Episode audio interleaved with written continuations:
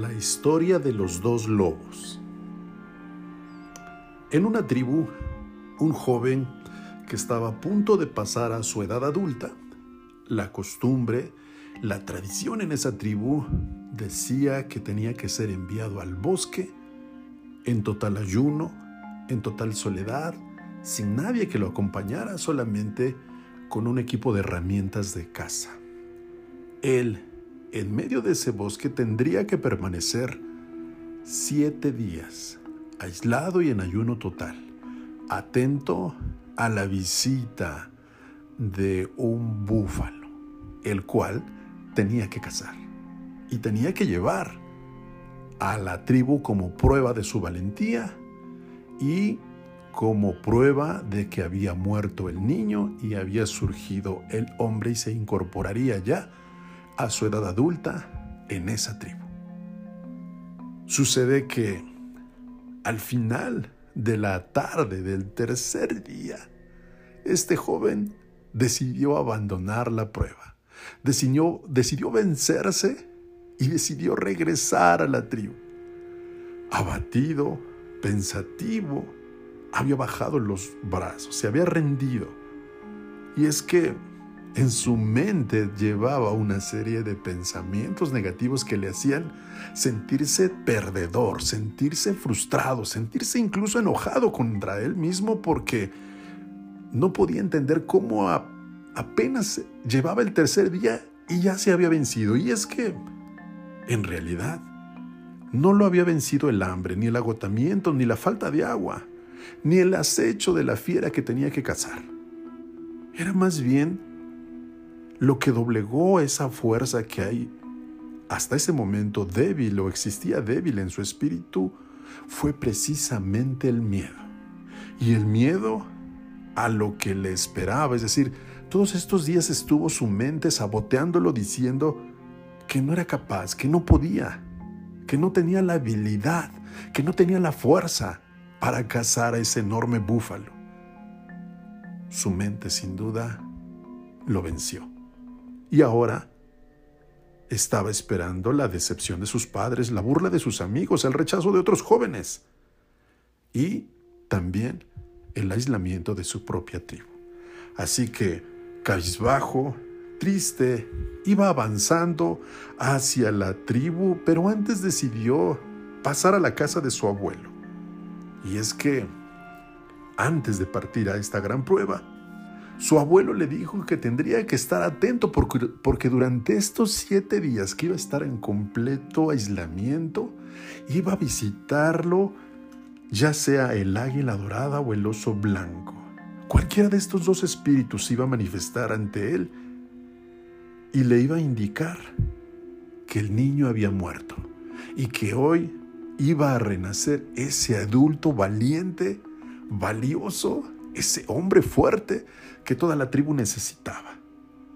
Entonces, esto es lo que no sucedió y por eso se desesperó y por eso abandonó esta prueba. Así, sin levantar la cabeza, caminando agachado, llegó hasta la casa de su abuelo. Y ahí, en completa tristeza, tocó la puerta, su, su abuelo le abrió, lo hizo pasar ni siquiera tuvo el valor y la decisión de levantar la cara y mirarlo a los ojos. Su abuelo se dio cuenta de lo que estaba sucediendo, así que lo hizo tomar asiento y ya estando sentados, le dijo la siguiente frase. Hijo, a lo largo de la vida, en el interior de todo ser humano, se libra una gran batalla todos los días entre dos feroces lobos. ¿Así? ¿Ah, dijo el joven. El abuelo le respondió, sí, justamente. Hay dos lobos, uno blanco y uno negro, uno bueno y otro malo. El primero es el blanco, es el que está lleno de paz, de confianza, de valor, de amor. El segundo es el malo Y ese se caracteriza porque lo representa la envidia, la culpa, el temor, el odio, la rebeldía, el coraje, el resentimiento. El joven le preguntó, ¿y cuál de los dos lobos gana, abuelo? El abuelo le respondió, siempre, siempre va a ganar el lobo que tú alimentes más. Hasta aquí esta fantástica historia. Dime si no es extraordinaria. Dime si no te lleva a la reflexión de lo que experimentamos todos los días. Los seres humanos, las personas, estamos metidos en un montón de pensamientos. Tú y yo sabemos que la mente produce más de 80 mil pensamientos al día. Y de esos 80 mil, más de la mitad, más de 40 mil, son decisiones. Ahora la pregunta es, ¿cuáles son las decisiones y en función a qué? ¿En función a lo blanco, a lo negro, al lobo bueno, al lobo malo? ¿Hacia dónde generalmente inclinamos nuestras acciones? ¿Cuáles son los pensamientos que ganan? ¿Cuáles son las emociones con las cuales decidimos las cosas? De manera objetiva, analiza este significado de esta extraordinaria historia, el aprendizaje, la enseñanza que nos deja el hecho de mantenernos en el presente, de estar enfocados en lo que estamos haciendo y sobre todo de qué es lo que queremos lograr, qué es lo que queremos transmitir, cómo lo queremos transmitir, qué resultado esperamos. Si nos enfocamos en la crítica, en la burla, en el rechazo, en la incomodidad, pero a pesar de eso decimos, no me importa.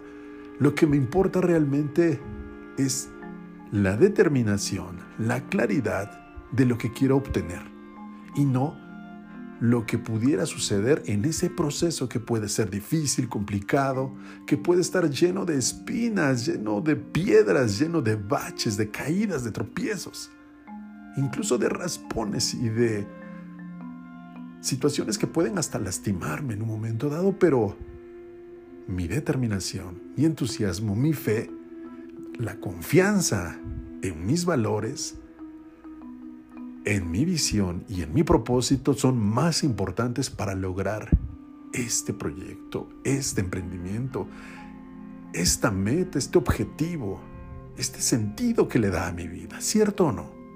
Así deberíamos de pensar todos. ¿En qué me estoy enfocando? ¿En el lobo bueno, en el lobo blanco o en el lobo negro? En el lobo malo. Te dejo esta gran reflexión y me encantará que me compartas tus comentarios, tus reflexiones, lo que aprendiste, qué te imaginaste, qué te hizo conectar con esta historia que te acabo de compartir. Hazme llegar tus comentarios para poder eh, emitir una mejoría a esta historia y para también saber si te ha servido y si te ha llevado a esa reflexión tan importante que es el primer paso para comenzar a tomar decisiones comenzar a actuar, ¿cierto? Así que me despido de ti dejándote esta frase con la cual me identifico. Es una frase de Gabriel García Márquez y dice, yo lo único que he querido hacer en mi vida y lo único que he hecho más o menos bien es contar historias. Pero nunca, nunca imaginé que fuera tan divertido contarlas colectivamente. Te mando un fuerte abrazo y me escuchas en el siguiente episodio.